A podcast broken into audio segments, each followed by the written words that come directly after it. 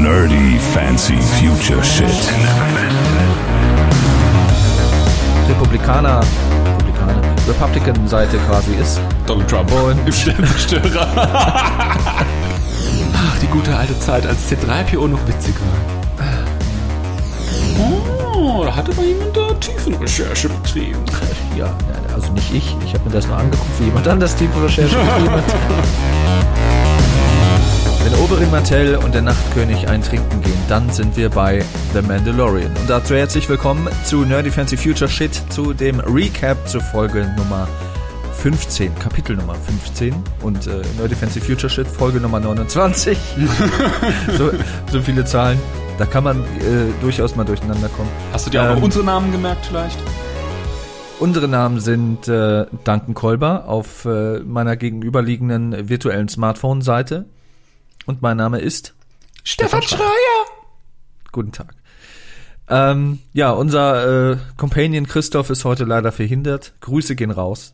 Ja, der wurde von natürlich Moff schade, Gideon, der wurde von Moff Gideon in Gewahrsam genommen. Mit, und hat die kleinsten Handschellen der Welt bekommen. ähm, ja, er wird nächste Woche sicherlich wieder mit dabei sein und äh, ja, ist natürlich schade, weil uns natürlich einiges an Kompetenz jetzt fehlt, weil es ist ja sonst immer so, dass Christoph und ich mit unserer Kompetenz gegen dein gefährliches Halbwissen stehen. Deswegen Ohne, äh, ohne fehlt er Christoph mir sind so ein bisschen auf meiner Seite. Versager Podcast. Ja, gut. Es ist, wie es ist. So, ähm, wie gesagt, alle, aller Sonntag wieder, oder wann auch immer ihr diese Folge jetzt hört, äh, Recap zu der vorletzten Mandalor äh, Mandalorian-Folge. Momentchen mal, Stefan, damit die Hörer von Nerdy Fancy Future Shit diese wundervolle Folge auch am Sonntag konsumieren könnten, müsstest du erstmal aus dem Schweiß kommen und das Ding fertig schneiden am Sonntag. Ja, was soll ich machen? Ich habe so viel zu tun. Oh, ich heiße Stefan Schreier und ich muss so viel arbeiten. Ja, Ich bin Videograf. Nicht nur. Eines meiner vielen Talente. Deiner Steckenpferde. Ja. Ja, Folge oder äh, Chapter 15, Kapitel 15, der Getreue auf Englisch. The Believer. I'm a believer. Ja. Heißen nicht die Fans von Justin Bieber auch äh, Believers? Nee, Beliebers, ne? Heißen nicht, Keine Ahnung. Be- heißen nicht einfach Beepsters? Bieberinos? Keine Ahnung. Ähm, BB-8? Ja, es war eine sehr. Ich, ich, ich habe diese Folge mit, mit, mit, mit Furcht und Spannung erwartet, weil die Folge davor haben wir ja ziemlich abgerantet von Robert Rodriguez. Äh, Moment die, mal. Äh, Ihr habt abgerantet. ja, ich habe sie Recht. gefeiert. Ja, weil sie von Robert Rodriguez war. Robert Rodriguez. ja, Hallo, das- Death Trooper, zwei Mandalorians, Slave One, Boba Fett returned in seiner Rüstung, cooler Super Sharpshooter von oben mit krasser Laserknarre ballert alle ab. Äh, was willst du mehr? Star äh, äh, äh, Force SMS an Jedi versandt und äh, warte auf äh, äh, Force äh, Verstärkung Kavallerie Kennst du das aus dem Gefühl, wenn es so im, im Gehirn juckt?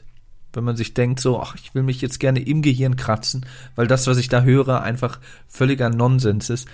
ähm, aber äh, genau, das können sich unsere Hörer ja auch nochmal in aller äh, Vollständigkeit mit irgendwie zwei Stunden 15 oder so anhören.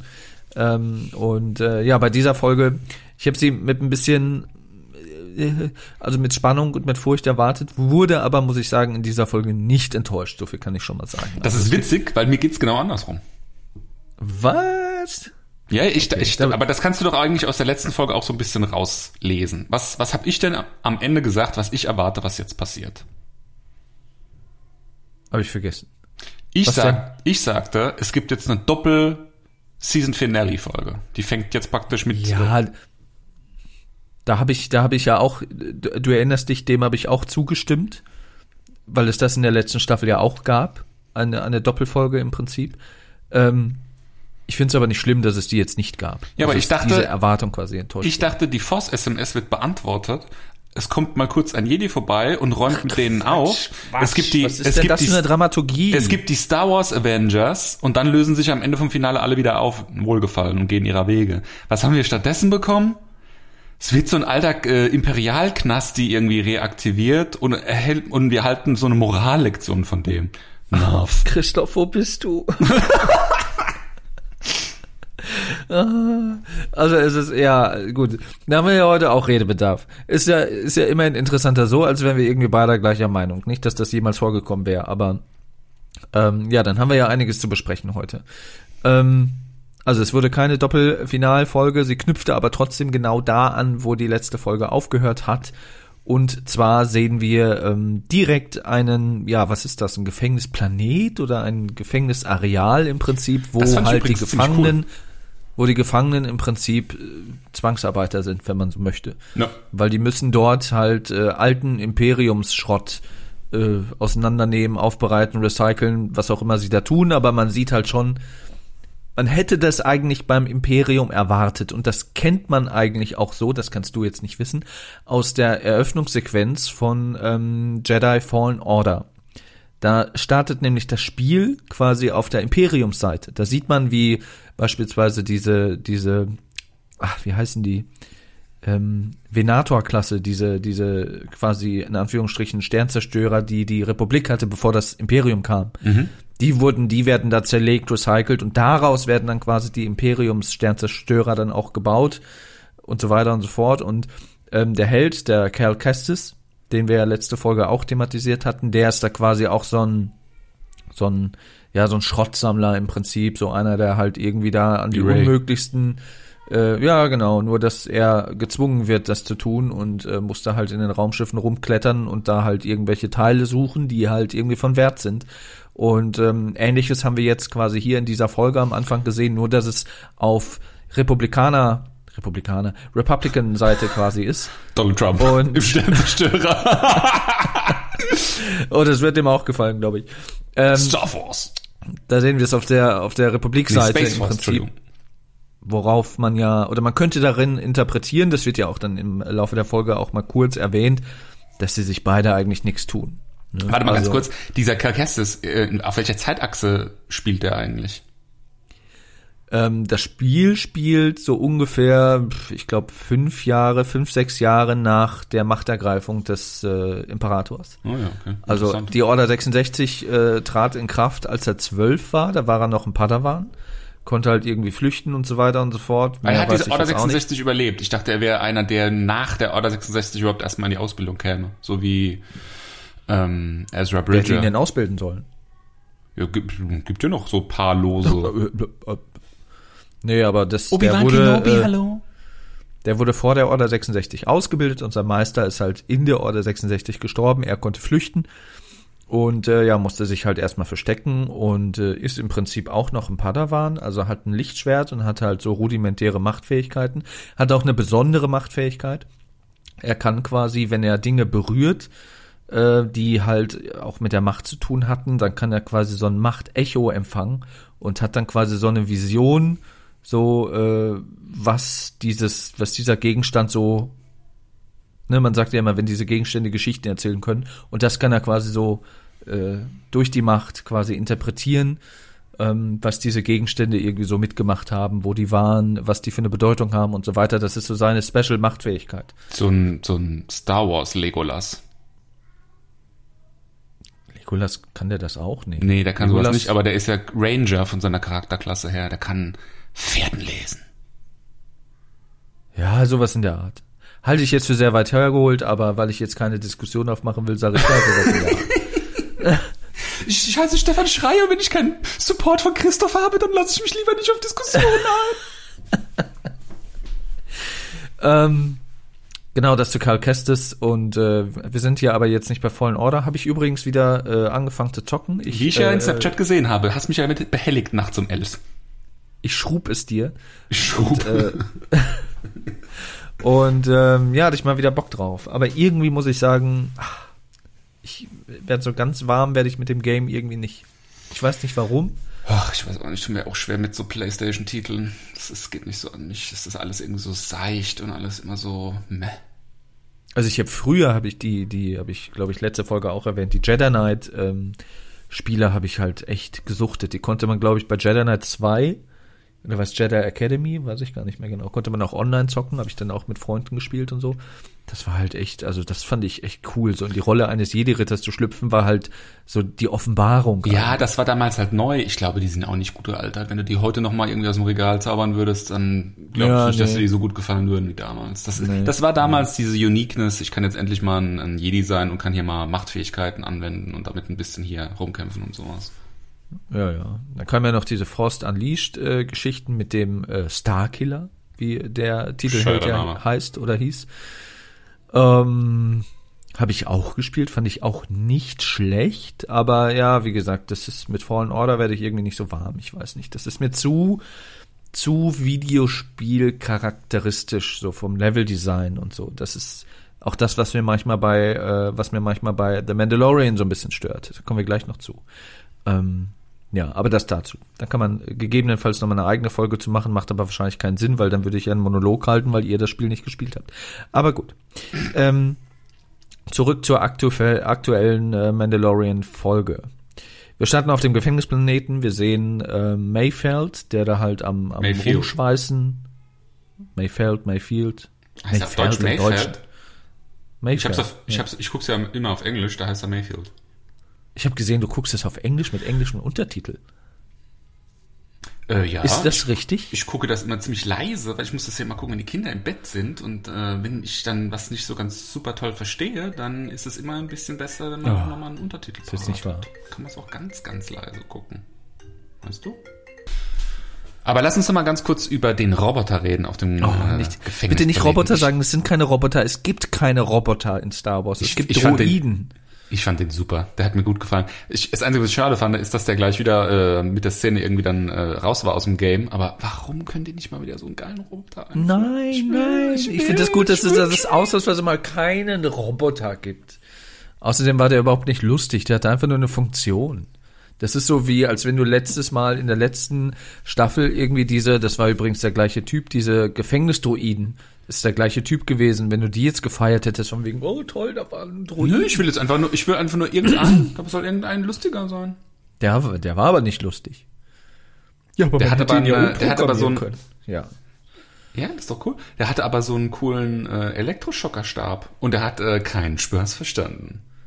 Und der hat, Der hat gesagt, äh, du hast noch drei Sekunden. Eins, zwei, und dann, oh ja, ich gehe. ich glaube, der hat sogar, der hat sogar Robocop zitiert. Hat er? Ja, ich glaube, Das ist auch so von wegen, ach, ich weiß nicht mehr, was er gesagt hat, aber bei Robocop, dieser, wie heißen, wie heißen diese Dinger, diese, quasi die, die Gegenspieler von Robocop, Dreadnought. diese Dreadnoughts, genau, die äh, haben das, glaube ich, auch gesagt. Hm. ist wieder eine Reminiszenz in äh, andere Filmuniversen. Ja, Toll. stimmt. Ähm, ja, wie gesagt, der Roboter hat mich gar nicht tangiert. Also für mich war das halt ein Droide, der, ja, ne, Ja, aber diese, diese Season hat das auch nicht so mit den Robotern oder mit den Droiden, ne? Also ja, aber wir muss, Hatten, muss doch auch gar nicht sein. wir hatten ja diesen Droiden, der hier für die Froschlady äh, übersetzt hat. Den, kennt, den kannten wir ja aus dem alten Star Wars-Universum. Episode 4, 5, 6. Der war auch nur irgendwie zum Übersetzen und dann in der nächsten Szene hat er keine Rolle mehr gespielt. Ja. Und eigentlich, die meisten Druiden, die du bisher gesehen hast, waren entweder aus dem alten Universum oder halt diese jetzt hier New Republic Roboter, aber immer wieder sofort weg von der Bildfläche. Bloß nicht Ja. irgendwie ähm, dafür sorgen, dass ein Droide irgendwie jemandem ans Herz wächst in dieser Staffel. Ist so die Philosophie, habe ich den Eindruck. Ja, weil dir soll ja auch jemand anderes ans Herz wachsen und das ist halt Grogu und das Verhältnis zwischen Grogu und Mando.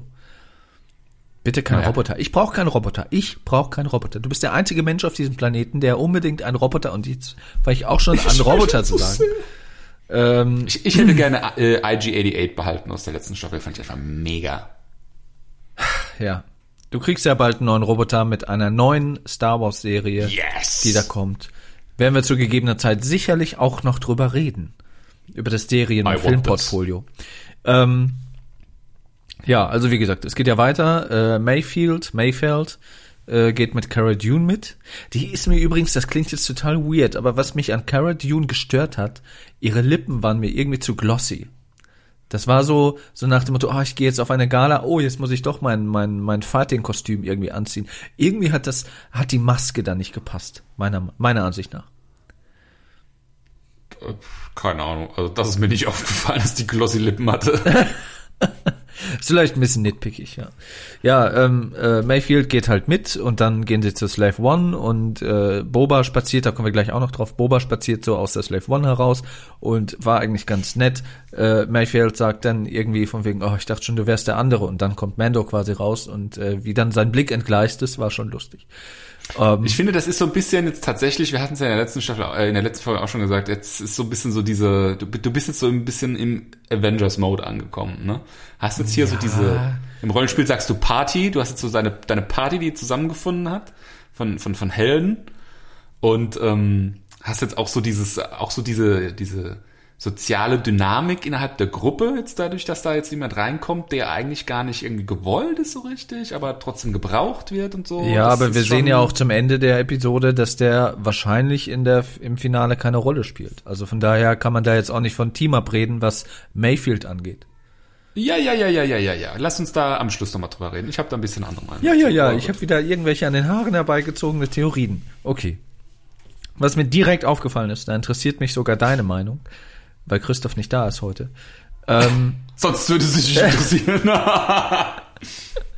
Und zwar äh, ist auf dem ersten Blick ja aufgefallen, auf dem allerersten Blick, als äh, Boba Fett zu sehen war, er hat seine Rüstung gerefurbished, mal abgeschliffen, neu lackiert.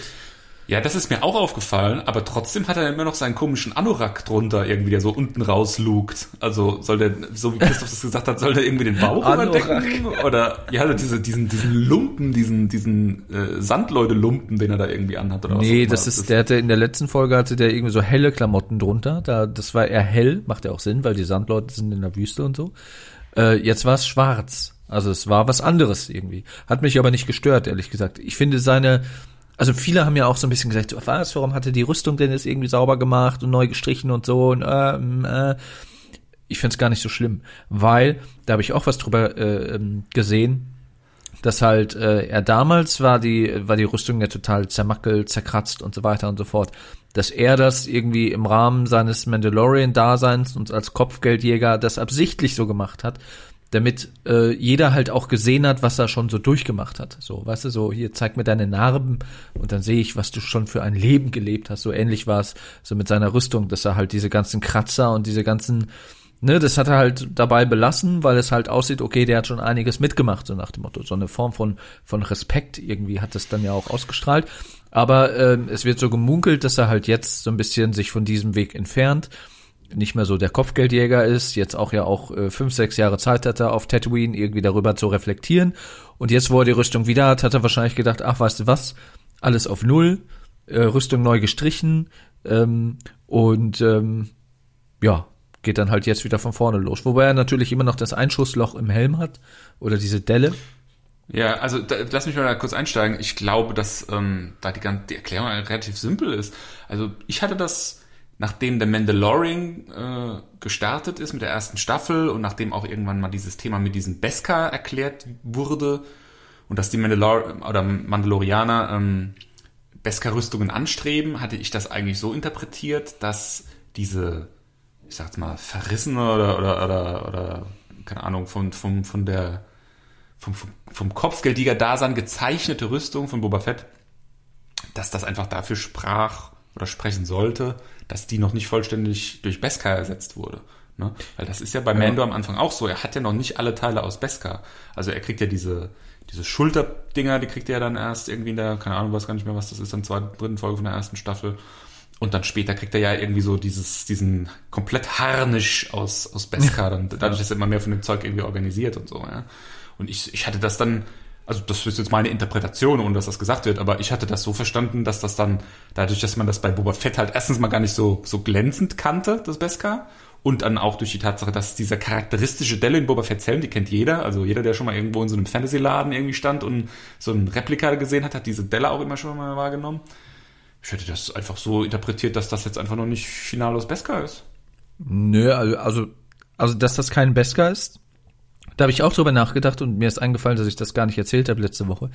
Das ist wahrscheinlich kein Beskar, sondern äh, möglicherweise Durastahl. Gibt es auch im Star Wars-Universum, dass das halt dann nochmal ja einfach härteres Stahl ist und Beskar ist quasi sowas wie Titan oder so, so äquivalent.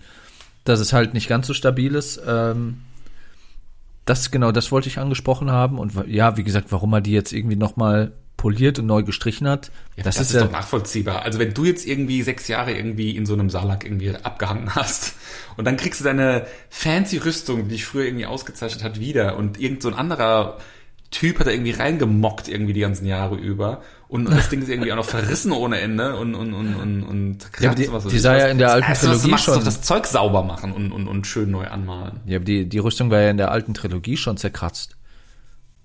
Ja, da war er halt noch ein rougher äh, Kopfgeldjäger. Ja, das meine ich damit, dass das wahrscheinlich damit zu tun hatte, dass er quasi seine Kratzer gesammelt hat, damit jeder sah so, uh, der hat schon einige Schlachten damit geschlagen, so nach dem Motto von wegen, oh, respektiert ihn. Und äh, jetzt einfach busy mit seinem Kopfgeldjäger-Business. Ja, und jetzt sagt er, okay, ich bin jetzt kein Kopfgeldjäger mehr, ich bin nicht mehr so ein Halunke, sondern. Das ist ja äh, definitiv so. Und diese Geschichte wird auf jeden Fall noch erzählt, bin ich fest davon überzeugt. Ach, geht das schon wieder los? Ja, bitte jetzt nicht wieder, ne, das äh, können sich. Vielleicht ist das ja auch das Thema von Rangers of the New Republic. Ja, kommen wir gleich noch zu. Kommen wir gleich noch zu. Also in der nächsten Episode. Ähm, genau. Aber genau, äh, Bottomline, ich finde es eigentlich nicht schlecht. Vielleicht hat er auch gedacht so, ach Mensch, der Mendo läuft da mit so einer glänzenden Rüstung rum und ich habe hier so ein Gelumpe an dass er deswegen die halt einfach mal neu gestrichen hat. Aber ich finde, es steht ihm ganz gut so. Das macht ihn noch mal so ein bisschen. Also viele sagen ja auch so, was, warum hat er? Aber finde ich, finde ich, sieht besser aus. Dann noch so ein matter Look, so Batman-mäßig. Finde ich nicht schlecht. Ja, mir hat's auch gut gefallen. Also das, es ist mir auch sofort aufgefallen und ich hab's für gut befunden. Ja, man sieht ja auch auf der Brust dann noch irgendwie so, ein, so, ein, so eine Bemalung, was halt irgendwie von diesem, von diesem Jester irgendwie zurück äh, der quasi derjenige, der ihn, glaube ich, auch mit seinem Vater oder seinen Vater als Kopfgeldjäger ausgebildet hat. Auf jeden Fall hat das damit irgendwie zu tun. Ähm, und dann sieht man auf der Schulterplatte ja noch das äh, sein Symbol, ähm, was man halt so kennt. Ja, man ist, die, die Rüstung hat einfach, ist einfach aufgeräumter. So, es ist fürs Auge, es ist schmeichelnder wenn er da wieder ein bisschen, ein bisschen mehr poliertere und, und frisch ähm, lackierte Rüstung hat, meiner Ansicht nach. Ich bin jetzt mal gespannt, was Christoph sagen würde, aber er kann eine Rezension hinterlassen, so wie alle anderen auch. Bei Apple Podcast. Ähm, ja, genau, das dazu. Und ähm, genau, das war dann so ein bisschen so Team-Up-Time und äh, dann ging's halt los auf den, also die haben erst überlegt, okay, wir müssen halt den, den leichten Kreuzer von Moff Gideon finden, wie kriegen wir das hin? Und äh, Mayfeld hat gesagt, ja, wir müssen, wir müssen halt so ein, wir müssen an so ein Terminal dran. Und äh, so ein Terminal gibt's bestimmt auf der Basis auf dem Waldplaneten Morak. Und dann sind die halt dorthin geflogen, was sich dann so als Dschungelplanet herausstellte. Fühlte ich mich so ein bisschen an Rogue One erinnert.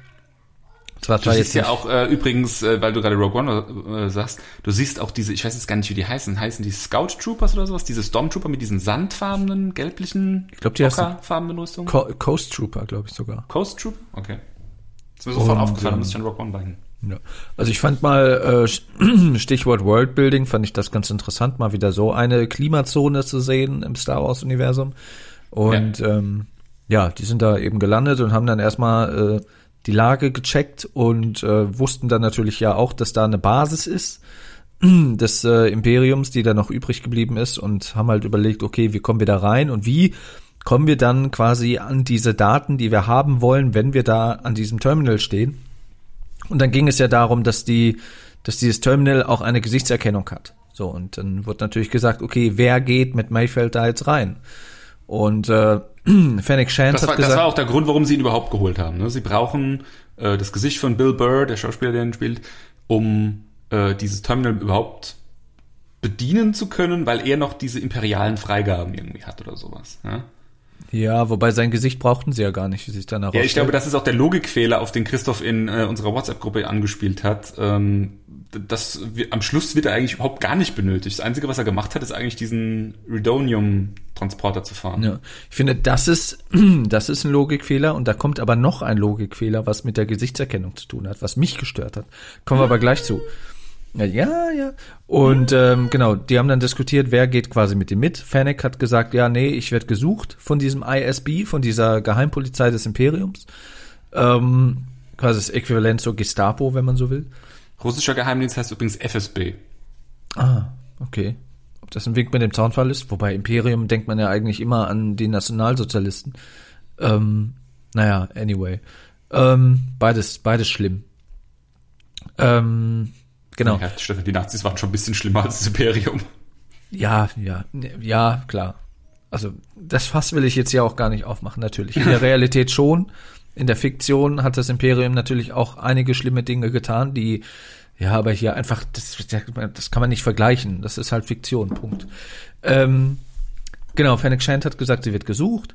Ähm, äh, Carol Dune geht sowieso nicht, weil sie jetzt quasi offiziell irgendwie zur Republik gehört. Da würde auch dann Alarm Marsch. losgehen. Äh, Boba Fett hat gesagt, naja, man, mein Gesicht ist bekannt, so nach dem Motto, was ja eigentlich ganz Das, witzig das ist. fand ich super. Was? das fand ich ganz witzig, ja, ja. Ja, das war super witzig. Das war ja Anspielung auf die Clone Trooper. Ja, ja, genau. Ohne es so. explizit auszusprechen, super. Das war toll. Aber das, das ist ja auch ganz schön. Also hätte er es jetzt irgendwie erklärt, wäre jedem klar geworden, ja, ja, klar. Aber dadurch, dass er halt das so ein bisschen äh, ironisch auch irgendwie sagt und alle Fans wissen so, hahaha, ist das dann auch eine ganz nette Szene. Und ähm, ja, Mando hat gesagt, okay, dann fahr ich mit. Und Mayfield, der ja weiß, dass er nie seinen Helm abnimmt, hat gesagt, na ja, gut, das ist aber Gesichtserkennung, dann müsstest du ja deinen Helm abnehmen, so nach dem Motto. Oder beziehungsweise wir können da jetzt nicht, ich kann da jetzt nicht mit dem Mandalorianer reinspazieren. Und äh, währenddessen scannt ja Mando quasi die Fahrer von diesen, von diesen Juggernauts, von diesen Transportern, die halt dieses, dieses, äh, wie heißt das Zeug? Rhydonium? Rhydonium? Redonium. äh, transportieren äh, und sagt dann, okay, Also so, ähm, so eine Art Nitroglycerin, halt so ein fantastisches Ja, ja. Star Wars Nitroglycerin. und sagt dann, okay, äh, ich muss mein Gesicht auch nicht zeigen, weil er da schon beschlossen hat, okay, ich ziehe mir halt dann, oder wir kapern so einen, so einen Juggernaut und ich ziehe mir dann halt einen Stormtrooper ähm, Helm auf oder eine Rüstung an. Und äh, gesagt, getan, sie haben dann äh, diesen Juggernaut auch überfallen in einem Tunnel. Und ähm, ja, haben dann halt die zwei Stormtrooper überwältigt. Äh, Mayfield und äh, Mando haben sich dann quasi umgezogen. Mayfield ist so ein bisschen auch Comic Relief, weil er halt auch sagt so, boah, der Typ hat aber gestunken und oh, die Handschuhe sind auch noch nass. So, das ist eigentlich mal ganz nett sozusagen so, okay, angenehm ist das nicht in so eine in so eine in so eine Rüstung reinzuschlüpfen, die gerade irgendwie von jemandem äh, von jemandem durchgemockt wurde. Und ähm, dann kam Mando um die Ecke ne, mit so einem Seesack und seiner Beskar-Rüstung, die er dann Cara Dune über, äh, übergibt. Was auch krass ist, weil seine wichtigsten Gegenstände oder seine wichtigsten, sein wichtigstes Hab und Gut sind ja im Prinzip seine Beskar-Rüstung und Grogu. Ne? Und, äh, er, Und auch alles, was noch übrig ist von dem, was er überhaupt noch hat. er vertraut natürlich Cara Dune dann seine Rüstung an und äh, ja, sieht halt auch irgendwie weird aus, sein Charakter, auch wenn man sein Gesicht nicht sieht, trotzdem in einer anderen Rüstung zu sehen. Und äh, er selber hat sich da, glaube ich, auch nicht drin wohlgefühlt. Und das hat man, finde ich, durch dieses, durch dieses Acting trotz Maske auch irgendwie gemerkt. Also finde Mhm. ich, das hat Pedro Pas- Pascal auch irgendwie ganz gut rübergebracht, dass er da einfach dann saß, auch in diesem Juggernaut, als sie losgefahren sind, der quasi nicht mit dem Mayfield geredet hat und einfach nur da saß und dachte, okay, hoffentlich klappt das alles, hoffentlich ist das bald alles vorbei und äh, ja, weil äh, man hat schon gemerkt, dass es ihm unwohl war, seine Rüstung abzuziehen und so weiter. Ja, er hat, er hat das schon ganz gut ge- gelöst, indem er immer so, er hat so ein, er ist so zögerlich, ne? Er hat dann immer so Momente, wo, er, wo du siehst, auch obwohl er jetzt einen Helm aufhat und du sein Gesicht nicht, nicht erkennen kannst, keine Mimik auslesen kannst aus dem Charakter. Dieses Zögern vermittelt dir schon ganz gut diese, wie er mit sich hadert auch und mit dieser ganzen Situation Ja. irgendwie hadert, ne? Das ist schon, ist schon gut gelöst gewesen. Das fand ich dann auch ganz gut, dass das auch, als sie da unterwegs waren, ähm, vom Mayfield auch thematisiert wurde. So nach dem, die haben ja da auch über das Imperium und über die Republik gesprochen. Nach dem Motto ist ja eigentlich sowieso alles das Gleiche und machen wir uns nichts vor. Moment, entweder, Moment, das ist eine, das ist eine entweder du, entscheidende Szene gewesen. Das entweder war, glaub du, ich, ja, ich bin ja noch nicht fertig. Ich bin ja noch nicht fertig. Entweder du regierst oder wir es regiert und so weiter. Das ist, es, es äh, hat schon einen Tiefgang, finde ich. Und dann äh, geht er ja auch nochmal auf Mendo ein und, und sagt ihm ja auch so nach dem Motto, ja, wenn du nicht weiter weißt, dann musst du halt irgendwie deine, deine Grenzen neu definieren. Wenn du vorher gesagt hast, du Mhm. nimmst deinen Helm nicht ab, dann nimmst du deinen Helm nicht ab, aber wenn halt die Kacke am Dampfen ist, dann nimmst du deinen Helm zwar ab, aber setzt halt einen anderen auf, so nach dem Motto. Und äh, so, jetzt hat er es ja sogar so gemacht, dass er eine andere Rüstung angezogen hat, wo es ja auch immer hieß, irgendwie Mandalorianer darf seine Rüstung nicht ablegen. So, er hat seine Rüstung aber abgelegt, weil er es da halt natürlich auch macht, um äh, Grogu wiederzufinden. Das heißt, er, er, er, also Mayfield hat das so ähm, ganz gut wiedergegeben, was sich jetzt die ganze Staffel über entwickelt hat, dass er immer irgendwie so ein Stück weit mit sich hadert und immer irgendwie seine Grenzen noch ein Stück weiter erweitert hat, bis dann natürlich zu einem Moment in dieser äh, aktuellen Folge, zu der wir nachher auch noch kommen. Und das fand ich ganz gut, dass das da halt wirklich mal ähm, auch thematisiert wird von, von Mayfield, dass er sagt, ja, machen wir uns doch nichts vor. Also wenn die Kacke am Dampfen ist, dann überschreitest du auch, auch selber deine Grenzen und redest dir das so, wie du es gerade brauchst irgendwie und versuchst das irgendwie so zu rechtfertigen, wie du es gerade brauchst. Ähm, das fand Ja, er ich. sagt ja noch mehr. Er sagt ja auch, am Ende des Tages sind wir alle nur Menschen. Gut, böse, wo ist da der Unterschied? Ist alles nur eine Frage der Betrachtung, ne? Sowas Ja. sagt er ja. Also es ist schon, äh, da wo wir uns in den letzten Folgen manchmal, vor allem in der letzten Folge, müssen wir nicht drüber reden, ja auch so ein bisschen mehr Dialoge gewünscht haben, so ein bisschen mehr Tiefgang auch irgendwie, äh, wurde das da mal aufgegriffen und das fand ich auch ganz gut und hat auch irgendwie der Charakterentwicklung von Mendo noch mal so ein bisschen weitergeholfen, um das zu verstehen, warum er, warum er das tut oder warum er das in dieser Staffel so getan hat, wie er es getan hat. Ja, absolut. Also die Reise, die er ja jetzt praktisch in dieser zweiten Staffel vollzieht, ist ja eigentlich die äh, eines Fundamentalisten, weil wie er diesen Mandalorian Creed auslegt, die Rüstung nicht ablegen, das Gesicht nicht zeigen. Das ist ja die fundamentalistische Ecke. Das ist ja auch das, was Bo-Katan äh, ihm selbst sagt als Man- Mandalorianerin. Und ähm, das legt er jetzt, zumindest in Teilen, legt er das ab. Und damit entwickelt sich der Charakter ja auch aus dieser fundamentalen Ecke hin zu keine Ahnung, wie du das jetzt im Star Wars-Universum nennen willst, aber eher so eine, eine, eine etwas liberalere, weltoffenere Weltsicht irgendwie. Ja, also, ja. Das ist eine Entwicklung, die er hier vollzieht in der zweiten Staffel. Und die auch wichtig letzten Endes ist, weil er will ja eigentlich, und das ist ja das, worum es im Kern auch in dieser, in dieser Folge geht, ohne dass das jetzt explizit ausgesprochen wird, er will ja eigentlich Vater sein. Ja, er nimmt halt die Rolle an, die, die er, in der er so reingeraten ist, so, ne? Er Und- bricht mit dem Mandalorianischen Creed, mit, mit dem Motto der Mandalorianer, um sein Kind zu retten. Das ist das, was hier passiert. Das ist eine, das ist eine ganz, also auf einer emotionalen Ebene ist es eine ganz tiefgehende Veränderung, die sich in diesem Charakter vollzogen hat jetzt in dieser Folge. Das ist, die, äh, eigentlich passiert ja nicht viel. Also wir haben hier eine Folge, da landen die auf einem Planeten, um irgendwie Informationen aus einem Computer rauszunudeln, ja. Aber was eigentlich unter der Oberfläche passiert, ist dieses Character Development. Ja, Die, die, absolut. die, die, die, die, die, die Rolle eines Vaters, in die sich ein, ein, ein, ein, ein Mensch hineinfindet. Ja, und das finde ich wurde ganz gut gelöst und dass das auch mal thematisiert wurde, so verbal. Auch wenn Mayfield eigentlich nur einen Monolog gehalten hat, aber er hat quasi auch das nochmal ähm, ja gesagt, was halt jetzt über die Staffel beobachtet wurde und dadurch. Das ist das, das ist das Einzige, was mich so ein bisschen gestört hat. Also das ist jetzt von meiner Seite aus ein bisschen nitpicky vielleicht, aber ich fand jetzt diesen äh, Mayfield als Charakter, um diesen diesen Wandel zu vollziehen, irgendwie, ach, ich weiß auch nicht, ich fand ihn ein bisschen deplatziert.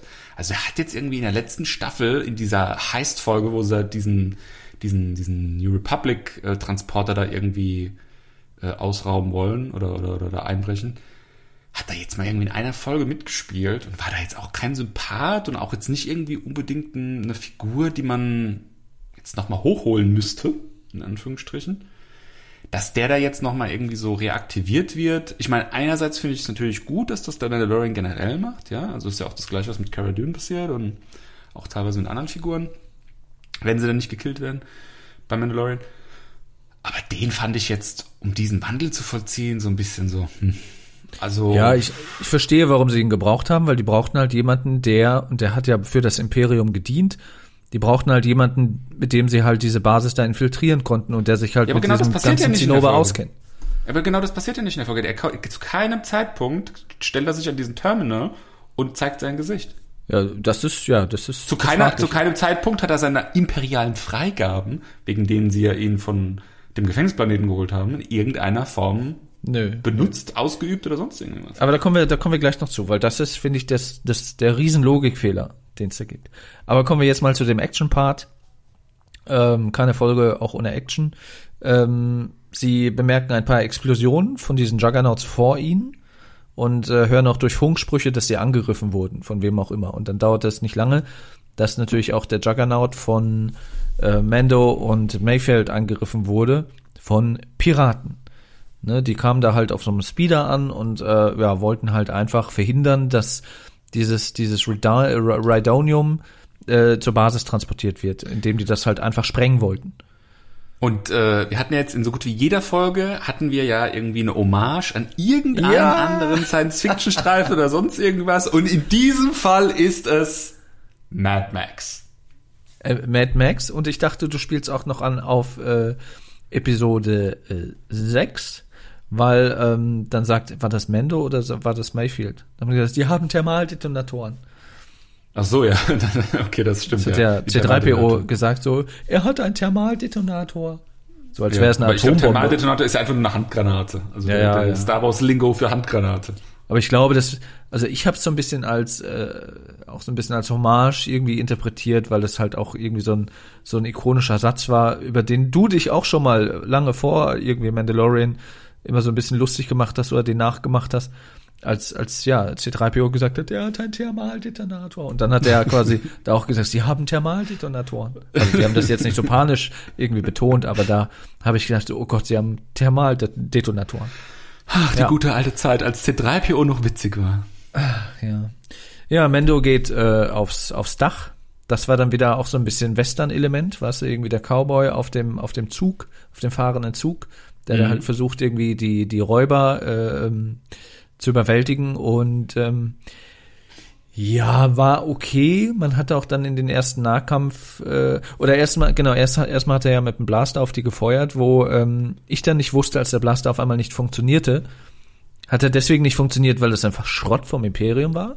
Ja, das Oder- war so ein imperialer Blaster. Das sollte noch mal so, das was Christoph ja auch immer sagt, das sollte, glaube ich, noch mal so unterstreichen, wie trashy die unterwegs sind hier, diese imperialen Sturmtruppen. Ja, aber der erste Also Gedanke halt- war natürlich auch, musste den nachladen, ist der leer, hat er keine Energie mehr so, weil ähm, Halt Ladehemmung oder sowas, keine Ahnung. Ja, also wenn der irgendwie leer ist und da irgendwie eine Energiezelle zum Beispiel leer wurde oder so, die können ja auch nicht eigentlich unendlich viel Schüsse abfeuern. Das ist ja keine Zauberei so. Deswegen ist halt die Frage, war der einfach kaputt oder war der leer?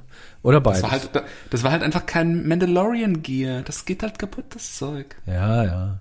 Und dann versucht er die ja im Nahkampf zu überwältigen und äh, da hat man dann auch nochmal gesehen, was der eigentlich so für, für Skills auch hat, wenn er seine Gadgets nicht hat.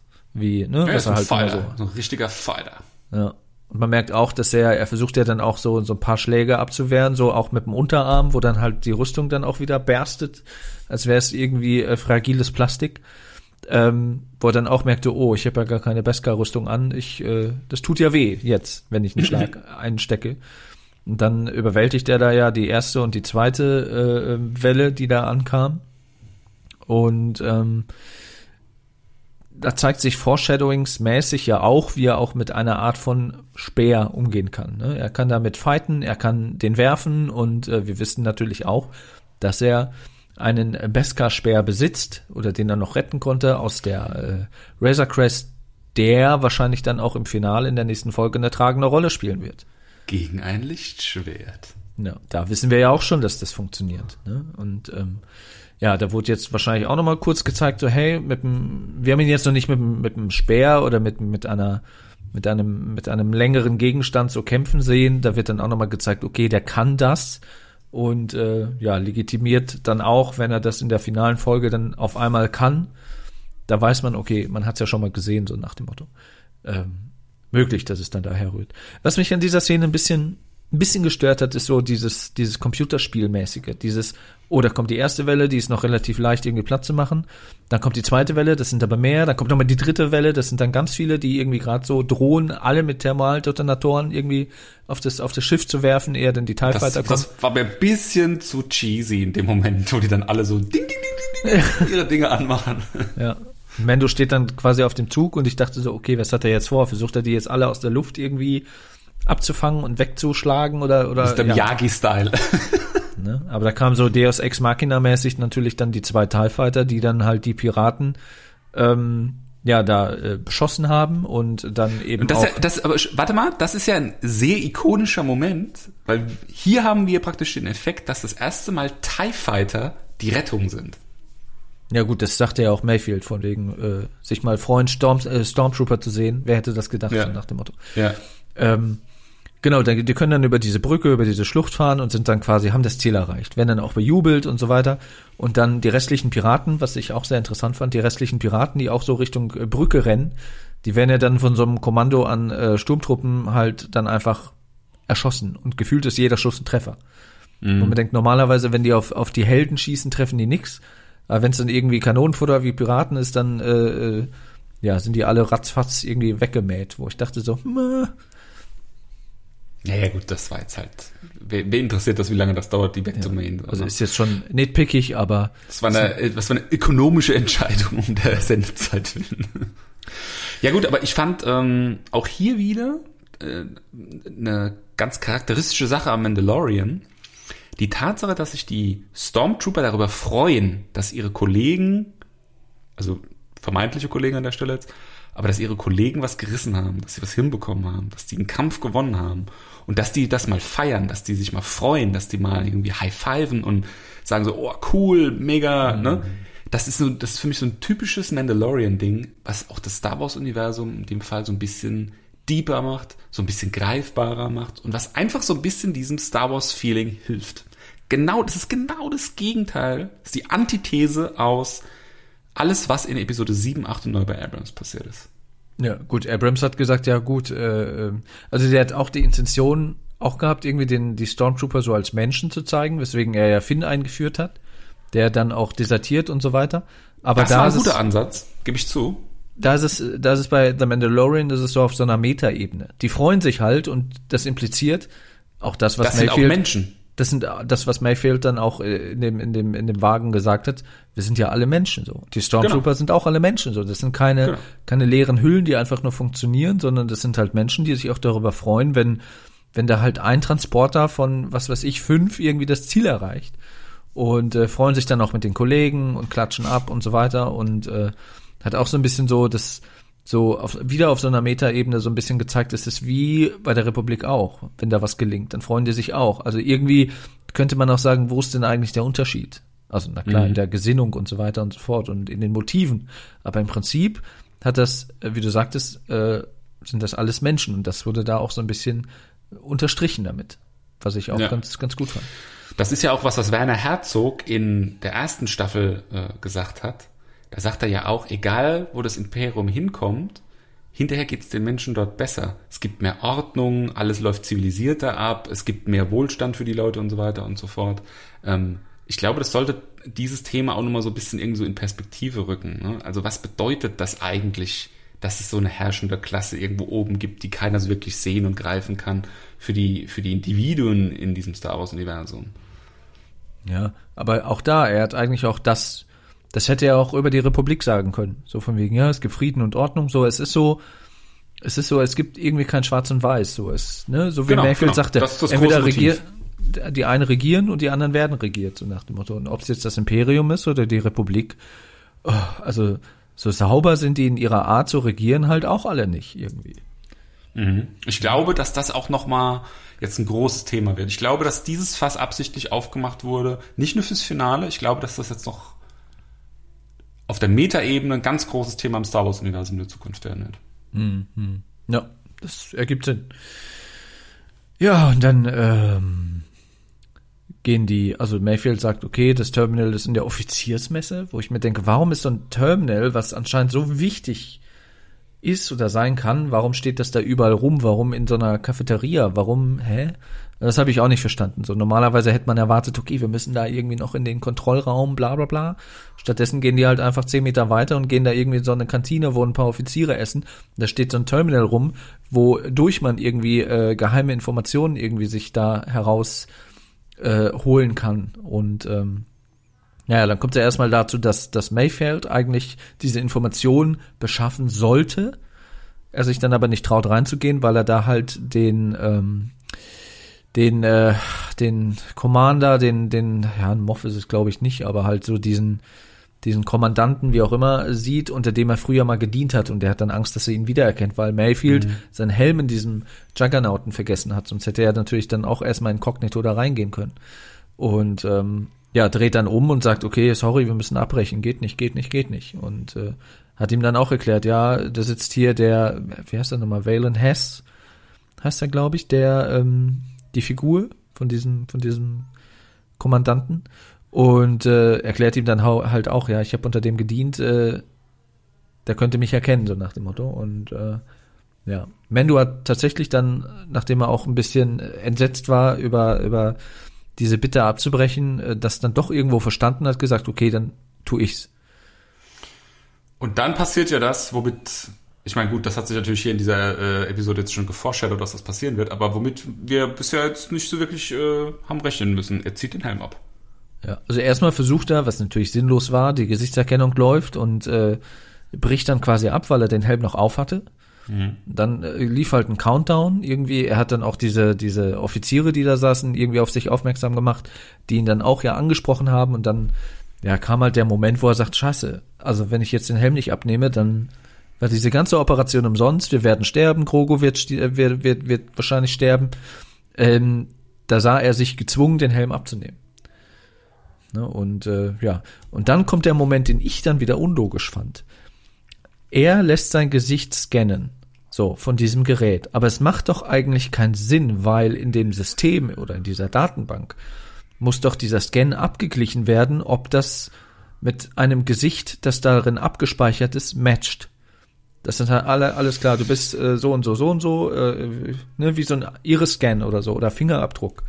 Ich habe es mich auch gefragt und habe es mir dann so erklärt, dass hier neues Thema aufgemacht wird in da, der Form, dass der Mando irgendeine Art von imperialer Hintergrundgeschichte auch noch irgendwo hat. Also offensichtlich hat er selbst Freigaben oder wird vom System erkannt aus Gründen. Wie soll, also, er, eine, wie soll er denn eine Hintergrundgeschichte haben, wenn er, als, wenn er als Kind von der, von der Death Watch gerettet wurde und dann zum, zum Mando ausgebildet wurde? Das heißt, er hatte. Ja, das, ne, das verstehe also, ich auch nicht. Also, also entweder ist das super unlogisch in dieser Situation und keiner hat sich so richtig Gedanken drüber gemacht. Oder es gibt hier noch was, was dann irgendwann erklärt wird und aufgeklärt wird. Nee, glaube ich nicht. Also ich glaube, und wir sind, äh, gerade nach der letzten Folge ist man sowieso vorsichtig und achtet dann nochmal genauer drauf, so geht's mir zumindest. Ähm, ich glaube, das war einfach ein Logikfehler. Also das kann ich mir nicht anders erklären. Da wurde einfach, oder was ich, wo ich worüber ich auch gedacht, äh, nachgedacht habe, es ist so eine Verifizierung, ist das ein Mensch? So bist du ein Mensch oder eine andere Rasse? Wir wissen ja bei dem Faschist, äh, faschistoiden Imperium, dass da keine Aliens arbeiten sozusagen. Dass ja, da vielleicht nochmal nicht ganz. Für die, für die Drecksarbeit, für die, für die äh, äh, Dark Force-User werden auch schon mal Aliens irgendwie rangezogen. Und äh, Admiral Thrawn ist übrigens auch ein Alien. Ja, aber wir reden hier ja auch noch von, von hochrangigen Offizieren, die, äh, mal abgesehen von Thrawn, halt alles Menschen sind. Ähm, das kann halt noch der Grund sein, aber ach, dann, dann erklärt mir das, zeigt mir das irgendwie. Und äh, ja, wurde nicht getan, es ist halt irgendwie unlogisch. Und dann sieht man auch noch mal kurz so eine so ein Menü ne, wo du auswählen konntest, okay, was willst du wissen, so nach dem Motto. Und dann, das wird aber nicht näher gezeigt, äh, kam es dann dazu, dass die Position der, des Schiffes von Moff Gideon angezeigt wurde. Ähm, wo es ja auch so ein paar Leute im Internet gab, die das schon mal abgeglichen haben mit äh, so ja offiziellen äh, Star Wars Karten von der Galaxis, wo die dann interpretiert haben, wo das Schiff sein könnte und das scheint wohl irgendwie in der Nähe vom Huttenraum zu sein, in der Nähe von Nar Shaddaa was ja auch so ein, so ein zwielichtiger Casino-Planet ist. Mhm. Also jetzt nicht so wie, wie Canto Bait in, in Episode 8, aber halt so ähnlich wie, wie äh, ja, so ein, so ein Unterweltplanet, so ähnlich wie Coruscant, so eine riesige einzige Stadt, aber halt sehr, sehr underground-mäßig. Und das in der Nähe von diesem Planeten, man kennt diesen Planeten aus, ne, wer Old Republic gespielt hat, kennt diesen Planeten, der war schon mal da. Ähm, ähm, dass das Schiff irgendwo da in der Nähe sein äh, könnte, beziehungsweise wenn es nicht genau da liegt, ist es in der Nähe einer Hyperraumroute, und jetzt wird's interessant, ist es in der Nähe einer Hyperraumroute, die wohl direkt auch zu Camino führt. Oh, da hat aber jemand da Tiefenrecherche betrieben. Ja, also nicht ich. Ich habe mir das nur angeguckt, wie jemand anders tiefe Recherche betrieben hat. aber ähm, klar, wenn man sich eins und eins zusammenreimt, ne, es geht um ähm, Versuche, es geht um Klone, es geht darum, dass natürlich auch die, die wir in äh, Chapter oder in Folge, was war das auf Navarro? Vier, fünf? Vier, ne? Ich glaube vier war es, Folge vier. Ich glaube schon, ja. Ähm, wo man ja auch dann die, die, ähm, diese imperialen äh, Forscher oder Wissenschaftler da in diesem Terminal sieht, die halt diesen Badge auf der Schulter haben, den auch Dr. Pershing hat, der auch Ähnlichkeit hat mit diesem, mit diesem Logo, äh, was die Klone in Episode 2 auf Camino irgendwie da auch ähm, damit gekennzeichnet waren. ähm, dass es halt damit zu tun hat und dass vielleicht diese Versuche, die Dr. Pershing da macht, dass er die auf Camino macht dann quasi jetzt gerade Moff Gideon dabei ist, äh, Grogu nach Camino zu bringen.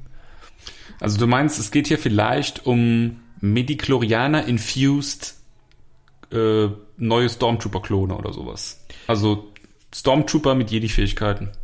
Weiß man nicht. Entweder Machtsensitive Stormtrooper. entweder macht sensitive ist, äh, Stormtrooper. Es gibt auch eine Theorie, die besagt, dass vielleicht Moff Gideon selber der Freiwillige ist, habe ich glaube ich letzte Folge auch gesagt, der Freiwillige ist, der machtsensitiv sein möchte, nachdem er äh, jetzt quasi irgendwie da so ein, so ein Mufti ist und äh, oder so ein Obermoff oder ein Moff ist äh, mit einem mit einem Darksaber und quasi so so gerne Darth Vader nacheifert und Darth Vader wäre, dass er dass ihm jetzt quasi noch eine Machtfähigkeit oder Machtsensitivität fehlt, weswegen er vielleicht das Versuchskaninchen ist, äh, der mit Grogus Blut irgendwie dann machtsensitiv äh, werden soll. Und das wurde anscheinend schon ein paar Mal vielleicht ausprobiert und diese Ergebnisse haben wir dann diesen Tanks auf Navarro gesehen. Ähm, man weiß es nicht, keine Ahnung. Oder ob er damit irgendwie machtsensitive Stormtrooper oder, oder Droiden machen will, wie wir es auch schon mal gesehen haben in den Jedi Knight Spielen. Ich glaube in Jedi Knight 2 war es sogar. Da hatten die irgendwie so ein, so, ein, so ein Kristall irgendwie in der Mitte von der Brust, was die da irgendwie so leicht machtsensitiv oder Machtfähigkeiten haben anwenden lassen, was glaube ich aber nicht kanonisch ist. Ähm, ja, entweder das, entweder er selber, entweder jemand anders, wenn es da so in Richtung Snoke geht, was scheiße wäre. Ähm, Hm, nee, Ja. das glaube ich nicht. Also- da glaube ich nicht dran. Ich glaube, Snoke ist- nicht aufgewärmt. Fakt ist, sein Blut muss halt irgendwo angewendet werden. An einem Freiwilligen, wer auch immer das sein mag, oder halt, ja, um, um entweder Moff Gideon selber, um damit irgendwie jemandem eine Machtfähigkeit zu geben, oder anhand dessen dann mehrere oder vielen, ne, so eine, so eine Stormtrooper-Armada oder so, ja. Keine Ahnung, das wird wahrscheinlich dann in der nächsten Folge zum Finale irgendwie dann aufgedeckt werden, was es damit auf sich hat. Ähm, und dass das eventuell, wenn man das richtig interpretiert, wäre krass, wenn es so wäre, weil dann hätten die Macher auch auf diese Details geachtet. Äh, wenn das Finale irgendwie äh, in der Nähe von auf Camino stattfinden würde. Hm, ja, das stimmt, das wäre cool. Ja. Das würde halt auch zu Boba Fett passen. Das ist ja, das ist ja der, im Prinzip ist ja der Heimatplanet von Boba Fett. Camino, nee. Doch, Also- natürlich. Ja gut, er wurde da Django, quasi. Django Fett ist die Vorlage für die Clone Trooper. Die Clone Trooper wurden auf Camino erstellt. Dass die Bezahlung, die Django Fett erhalten hat, ist halt kreditsklar gewesen und einen unmodifizierten Klon von sich selbst, der auf Camino großgezogen wurde. Ja. Also Boba Fett ist auf Camino geboren und bis zum zehnten Lebensjahr dort aufgewachsen. Größtenteils. Stimmt, er hatte nicht diese, weil die anderen Klone haben, glaube ich, so nochmal so ein. Die altern Die hatten- schneller und äh, Ja, nee, die sind äh, modifiziert geworden äh, oder genetisch modifiziert worden, dass die gehorsamer sind, also dass sie leichter empfänglich für Befehle sind. Und ich glaube in, ich weiß nicht, ob das in Clone äh, Wars oder in Rebels äh, dann aufgedeckt wird, kriegen ja nochmal so einen Chip irgendwie, so einen Gehorsamkeitschip. Ja, dieser, dieser äh, Inhibitor-Chip heißt er, glaube ich, der halt auch dafür verantwortlich ist, dass diese versteckten Anweisungen wie die Order 66 dann halt auch von allen ausgeführt wurden. Ähm, das hat äh, Boba halt nicht. Boba ist da quasi geklont worden von Django als ganz normales Kind, das normal altert, diesen Chip nicht hat und ja. Genau. Äh, und einfach ein 1 zu 1 Abbild seines Vaters ist sozusagen. Also hat er im Prinzip gar keine Mutter. Fällt mir gerade ein. Korrekt. Tja, das erklärt so manches. Ähm, ja, genau. Und da könnte vielleicht die Position von Gideon sein, aber wie gesagt, zurück in die, in die Kantina quasi. Ähm, dann kommt ja der Offizier, dieser, wer ist er, Valen Hess, äh, auf ihn zu und, und stellt ihn zur Rede und sagt, hier, Soldat, was geht hier Und vor? was dann folgt, finde ich, ist ein ganz großartiger Schauspielmoment. Also ich finde diesen Schauspieler, ich weiß nicht, wie der, wie der Darsteller heißt, finde ich großartig. Der macht das super. Also es ist ganz, das ist eine ganz tolle Konversation, die auch so einen Verlauf nimmt. Am, am Anfang denkst du, jetzt eskaliert sofort. Und dann hat das so ein bisschen so einen Inglourious Bastards Moment, wo der Christoph Waltz am Anfang diesen Franzosen irgendwie da befragt. So ein bisschen, ja. du weißt ganz genau eigentlich, was passiert. Du weißt nur nicht, wann genau die Bombe platzt. Ja. Ja, und er hat, spielt halt auch sehr autoritär, ne? so, ein, so ein Offizier, so ein Commander irgendwie, wo man auch so Respekt hat. Also, wenn das jetzt echte Soldaten gewesen hätten, die wahrscheinlich gesagt, ja, äh, äh, Entschuldigung. Und äh, ja, auch Mando, der sich immer noch, gerade jetzt, weil man sein Gesicht sieht, sich sichtlich unwohl fühlt, ähm, äh, druckst dann so vor sich rum, so ja, äh, Transportmannschaft. Ja, das ist das erste Mal, dass man äh, Pedro Pascal auch so richtig Schauspielern sieht ohne Helm. Ne? Also Ja. das zweite Mal, dass er jetzt den Helm abnimmt, aber das letzte Mal in der ersten Staffel war er irgendwie nur verletzt und musste irgendwie gekittet werden von IG-88. Ähm, jetzt ist das erste Mal, dass er praktisch auch mit dem Gesicht schauspielern darf. Ja, ja. Und wie gesagt, das finde ich grandios. Also man, man kauft ihm absolut ab, dass der gerade so total irgendwie mit sich hadert und denkt so, oh Gott, ich habe gerade meinen Helm abgenommen, ich darf eigentlich mein, mein Gesicht niemandem zeigen und jetzt stehen da irgendwie ein, zwei Leute vor mir und wollen irgendwas und, und gleichzeitig muss ich versuchen, mich hier irgendwie rauszureden aus der Nummer und ähm, also man hatte echt äh, ihm angesehen und, und abgekauft, dass der da halt sehr es ihm sehr unwohl war und er dann Was passiert bloß mit mir? Das kannst du eben aus dem Gesicht ablesen. ja, ja. Und ähm, ja, er reagiert dann natürlich da ein bisschen hölzern und sagt dann, ja, Co-Pilot, Transportmannschaft, so. Wie ist Ihre TK-Nummer? Das ist so diese Identifizierungsnummer von Stormtroopern. Wo natürlich Das kennt man auch, noch aus Episode 4 übrigens. Das ist ähm, das, was zu Han Solo gesagt wird, als er im Todesstern steht, an diesem Funkgerät und gerade Prinzessin Leia aus der Zelle befreien will und diesen Funkspruch mit diesem anderen am anderen Ende irgendwie beantworten soll. Und fragt auch, nennen Sie mir Ihre TK-Nummer. ja. Und ähm, da war es natürlich auch keine Antwort drauf. Und äh, dann springt ihm dann doch Mayfield zur Seite und sagt, ja, TK-Nummer bla bla bla und ich bin bla bla bla und äh, äh, ich weiß nicht, was er da, was er da noch erzählt. Und dann stellt sich ja dann auch, äh, auch heraus, beziehungsweise der, der Valen Hess fragt ja, ja, seid ihr die, äh, die Fahrer, die quasi das äh, Redonium irgendwie hergebracht haben und die bejahen das. Und dann äh, sagt er das dann so ganz, also dann ändert sich so die Stimmung von diesem, von diesem Valen Hess und sagt so, ach, weißt du, so, so ganz stolz und sagt, ja, lass uns was trinken. Ja, Und dann sitzen die ja am Tisch und äh, genau. Und dann kommt auch eine, eine, eine sehr interessante Unterhaltung, die auch so ein bisschen ähm, so ein bisschen erklärt, was das Imperium gemacht hat, nachdem der zweite Todesstern einfach zerstört wurde und der Imperator äh, mutmaßlich getötet wurde. Ähm, weil ähm, der Mayfield spricht die Operation Cinder an, also Operation Asche. Die, äh, das kennt man aus äh, Star Wars Battlefront 2, das Computerspiel. In dem Story-Modus wird das quasi da auch äh, beleuchtet, dass nach dem Tod des Imperators gab es halt auf, auf, ich weiß nicht, manchen Planeten, allen Planeten, einigen Planeten, äh, so Satelliten, die dann halt, äh, halt einfach den Planeten dem Erdboden, Erdboden gleich machen sollten. Nach dem Motto, okay, wir haben verloren, dann reißen wir jetzt hier irgendwie alles mit, was geht.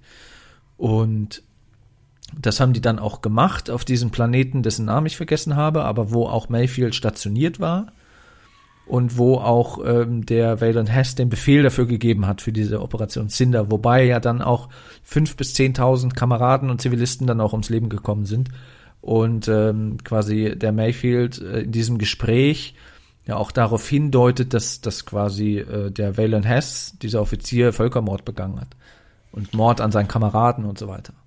Ja, und es geht halt einfach um die Frage, was ist moralisches Verhalten? Ne? Also, wo, wo, wo fängt das Gewissen an für, für jemanden, der Entscheidungen trifft und wo hört's auf? Ja. Oder Ähm. gibt es ein Gewissen für imperiale Offiziere? Haben die Ja. sowas? Agieren die nach moralischen Gesichtspunkten wie normaler Mensch? Also die Stormtrooper offensichtlich schon, weil sonst hätte Mayfield das nicht angesprochen, hat gesagt, ey, es sind Zivilisten draufgegangen, es sind meine Kameraden draufgegangen, also dass halt auch so eine Kameradschaft unter den Stormtroopern und Soldaten wohl herrscht. Und äh, der Valen Hess dann sagt, ja, hier auf das Imperium und, äh, und, und labt sich so ein bisschen daran, was er da getan hat und was da passiert ist und dass das ja sein musste und so weiter und so fort und, und ist da total stolz drauf und ähm, also da sind halt so die, die, die, die Gegensätze, sag ich mal, so der ehemalige Soldat, der das irgendwie so ja an der Front sozusagen mitbekommen hat und wo auch viele seiner Kameraden gestorben sind und der, der es ausgeführt hat, der sagt, ja, ich habe das Richtige getan, weil wir sind das Imperium und auf das Imperium. Also wo man ja auch sagen kann, dieser der der der Titel der was der der wie heißt es auf Deutsch? Der Gefolg Believer hieß es. Genau, der Believer, also der, der, wie, wie, wie heißt das auf Deutsch? Vorhin hatte ich noch, hatten wir noch drüber gesprochen. Der Gefolgsmensch sage ich mal, ne, der da so der Gefolgsame, der Gefolgsame, keine Ahnung, ähm, dass das im Prinzip nicht Mayfield ist, der quasi Nö, das ist dieser Offizier. ja, das ist, das ist er so, ne? Und ähm, ja, man merkt auch, das fand ich ganz gut, ähm, auch gespielt von dem, von dem Schauspieler, von dem Mayfield, von dem, von dem Bill, Bill Burr. Burr. Ähm, wie, wie auch, also wie gesagt, fand ich ganz gut gespielt, dass er halt immer, immer mehr Trauer auch in, in die Augen und ins Gesicht bekommen hat, wenn er darüber gesprochen hat und auch, auch ähm, den Jaren, also der Mando, ihn so angeguckt hat und so leicht mit dem Kopf geschüttelt hat, so nach dem Motto, jetzt macht das fast hier nicht auf. Und ähm, ja, und es darin dann eskalierte, dass äh, Mayfield dann den Offizier halt einfach niedergestreckt hat mit dem Blaster. Das war ein krasser Moment. Also damit hatte ich nicht gerechnet. Ich hatte nicht damit gerechnet, dass er ihn so Han Solo äh, Greedo-Style so direkt bab. Ja. Weglasert. ja, das ist schon, da war das Maß voll, weil Ich dachte, ich dachte, die machen so eine Flucht oder so. Er ruft dann irgendwie Achtung, Alarm, ich habe die enttarnt oder sowas und dann müssen sie dann irgendwie flüchten. nee, Dass das so läuft, habe ich nicht kommen sehen. Da war ich überrascht. Also, dass, dass der nicht lebend aus der Nummer rauskommt, das äh, habe ich mir schon gedacht, also der Offizier.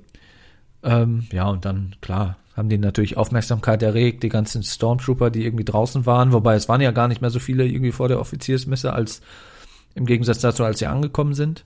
Ähm, aber dann haben die natürlich Aufmerksamkeit erregt und mussten dann halt flüchten. Und sind dann aus dem Fenster raus und unten drunter war dann halt hier so ein Staubecken und äh, die Stormtrooper hinterher, die dann irgendwie dann auch abgeschossen wurden von Fennec und ähm, Cara Dune als äh, Scharfschützen oben auf dem Hang. Ähm, ja, charakteristischer Star Wars Moment. Stormtrooper werden erschossen, schreien, fallen irgendwo runter. Ähm, und die, die beiden klettern hoch, äh, werden dann von ähm, der Slave One eingesammelt von Boba. Das Äh, fand ich übrigens einen schwachen Moment. Ne? Also erst wenn die, äh, also erstmal geht's hier um die Frage äh, moralisches Handeln auf beiden Seiten, also in der neuen Republik wie auch äh, im Imperium. Um die Frage, ähm, sind Stormtrooper eigentlich auch Menschen? Freuen die sich, wenn ihre Kollegen irgendwie was Cooles vollbracht haben? Und dann, wenn es um die Flucht geht, dann sind die plötzlich nur noch Kanonenfutter und werden dann so Sniper-Rifle-mäßig irgendwie einer nach dem anderen über die Klippe gejagt. Ja, aber die, die die können jetzt auch nicht, die können jetzt auch nicht mit jedem reden und sagen, ah ja, ich weiß, wie es dir geht und hey, hm, die können jetzt da auch nicht jeden Einzelnen, der auf die zustürmt, in den Blaster zückt, irgendwie versuchen, die zu läutern. Also, das ist dann halt auch äh, natürlich klar, dass da halt einige über die Klippe springen, im wahrsten Sinne. Ähm, ja, ist wie es ist, ne? Und äh, ja, genau, Cara Dune und äh, Fennec haben ja dann auch die, die Schützen ausgeschaltet, damit Boba da quasi auch anfliegen konnte und die einsammeln konnte. Und ähm, dann bekommt quasi, als äh, Mayfield dann quasi auch im Schiff ist, kriegt er nochmal seinen Redeemable, äh, Redeemable Moment, indem er dann halt auch die ganze Basis in die Luft jagt, indem er da mit dem, mit Sniper-Rifle da nochmal so ein so ein Redin, äh, Redonium-Tank irgendwie, der da offen lag, irgendwie in die Luft äh, ähm, abschießt und alles in die Luft fliegt. Ja, dann treffen sie sich wieder irgendwo im Dschungel und ja, dann wird er ja dann auch äh, redeemed von Cara Dune und Mando, die gesagt haben, ja, schade, dass er bei der Operation ums Leben gekommen ist und wird quasi für tot erklärt, aber sie haben ihn laufen lassen, einfach weil er denen auch geholfen hat und weil es offensichtlich nicht so ein Antagonist ist, wie er in der ersten Staffel dargestellt wurde, in dieser Gefängnisepisode, sondern halt jemand ist, der ja bereit ist, da auch sein Leben irgendwie für die in Anführungsstrichen gute Sache, was jetzt gut und böse ist, sei mal dahingestellt, irgendwie auch äh, zu riskieren und äh, ist natürlich dann auch nochmal die, die Tür offen für ein Wiedersehen in, in einer weiteren Staffel, äh, Schrägstrich weitere Serie. Weitere Serie, definitiv weitere Serie. Hier wurde die Pforte aufgemacht für den Cast für die nächste Star Wars Serie, wenn du mich fragst. Ja, und dann, genau, geht's halt los und ähm, dann sehen wir quasi dann nochmal einen, eine Szene auf dem Kreuzer von Moff Gideon, wo dann auch eine sehr, fand ich, eine Szene kam, wo man sich jetzt auch nochmal sehr auf das Finale freut, und zwar die Botschaft von Mando an Moff Gideon. Die war einfach nur episch. In einem Wort, es war einfach so ein epischer Moment. Ich habe mich so, ich habe so gefeiert, ich habe mich so gefreut, dass der Mandalorian seine Rüstung da so Imperator-Style als Hologramm plötzlich dann so im Raum steht und er guckt ja auch so so leicht nach unten ja. und, und, und, und, und hat so eine äh, ehrerbietende Pose dann für alle irgendwie. Also Das war ein geiler Moment einfach. Ja. Und dann sagt, dann, dann droht er ihm ja auch ganz konkret, du hast was und ich komme, um mir das zu holen. Er hat ja exakt, so cool. er hat exakt die gleichen Worte im gleichen Tempo sogar gesetzt. Kannst du, bei einem gesehen, die haben das auf Englisch übereinander gelegt. Er sagt ja exakt die gleichen Worte wie Moff Gideon äh, in seiner Ansprache am äh, Ende der ersten Staffel. Von wegen, du hast Mhm. etwas, das ich haben möchte und so weiter und so fort. Und ähm, da mit diesem Zaunfall nochmal zu winken und, und Full Circle. und Moff Gideon auch nochmal auf die Art und Weise zu provozieren und ihm quasi auch den Krieg zu, äh, zu erklären nach dem Motto, okay, äh, Junge, ich äh, komme, ich hole mir das wieder und äh, dann werden keine Gefangenen gemacht nach dem Motto. Das ist halt schon, es hat schon Eier gehabt von, von Das war Mando. geil, das war ein geiler Moment. Allerdings habe ich mich auch im gleichen Moment gefragt, warum? Warum den Überraschungsmoment verspielen? Was kommt da jetzt in der nächsten Staffel, äh, in der nächsten Folge? Ja, ist halt die Frage. Also Moff Gideon weiß ja wahrscheinlich noch nicht, wa- was da auf ihn zukommt und, und wie es auf ihn zukommt. Und äh, ich weiß nicht, ob er weiß, dass die wissen, wo er, wo er ist.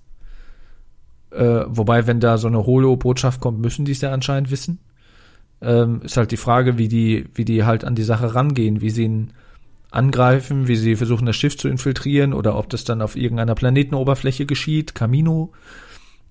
Das wissen wir halt noch nicht, ne?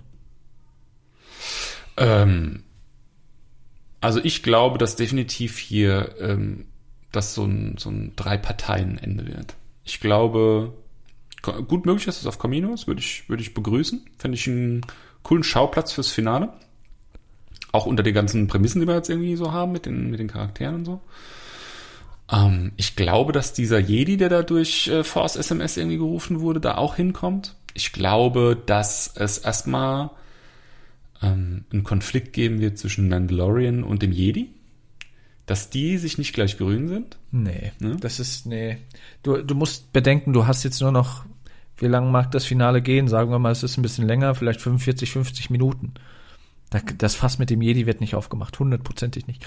Und die Frage ist auch, wo kommt der Jedi überhaupt hin? Wahrscheinlich wird der Jedi, weil der, der, der ist ja nicht, Grogu hat ja jetzt keine Standleitung zu dem Jedi, sondern er hat mit ihm geforskypt, als er auf Tython war. Wahrscheinlich wird der Jedi zu, nach Tython kommen und wird dann feststellen, hm, wo sind denn alle? Weiß ich nicht, glaube ich. Und da nicht. kommt, da habe ich eine interessante Theorie äh, gesehen oder gelesen, äh, dass das dieser Cal Kestis sein könnte aus dem Fallen Order Videospiel, was ich jetzt auch nicht unbedingt begrüßen würde, Nee. wenn er das, wenn er das wäre, aber es wäre theoretisch möglich, dass er, weil er eben diese Fähigkeit hat, dieses Machtecho wahrzunehmen, dass er quasi den Stein anfasst und dann quasi sieht, was da vor sich ging und warum und wieso und weshalb, dass er dann quasi die Verfolgung aufnimmt, wie auch immer das gehen soll, und dann eben ja auf, auf, auf, die, auf die Bande trifft. Aber ich glaube nach wie vor, dass der Jedi, wenn er denn eine Rolle spielt, dass der in der allerletzten, also wir können gerne wetten. Ich bin sehr fest der Überzeugung, der kommt in der allerletzten Einstellung, sieht man, dass da irgendwie ein Jedi auf den Plan tritt. Und man spekuliert dann halt bis zur dritten Staffel, wer das ist. Also ich glaube nicht, dass es die, die Figur aus dem Videospiel ist. Die kennt keine Sau. Das ist zu, das ist zu nischig. Ja, da, da würde sich keiner freuen, diese Figur zu sehen, weil man die Person einfach nicht kennt. Alterstechnisch wird es, wie gesagt, auch schwierig, weil es ist zu viel Zeit vergangen, als dass äh, der, wie heißt der, Monaghan mit Nachnamen, der quasi in dem Videospiel der Schauspieler für den Titelhelden war, ähm, der ist halt noch zu jung, um ihn in dem entsprechenden Alter, äh, was realistisch wäre, in The Mandalorian zu verkörpern. Das heißt, man müsste ihn älter machen. Ja.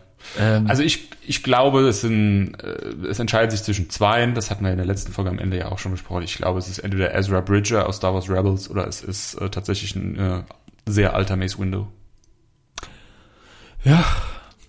Wie gesagt, wenn wir es überhaupt in der nächsten Folge erfahren. Also ich glaube, die, die nächste Folge hat erstmal absoluten Fokus darauf, dass die, dass die Crew halt Grogu aus den Fängen von Moff Gideon befreit. Was mit Moff Gideon passiert?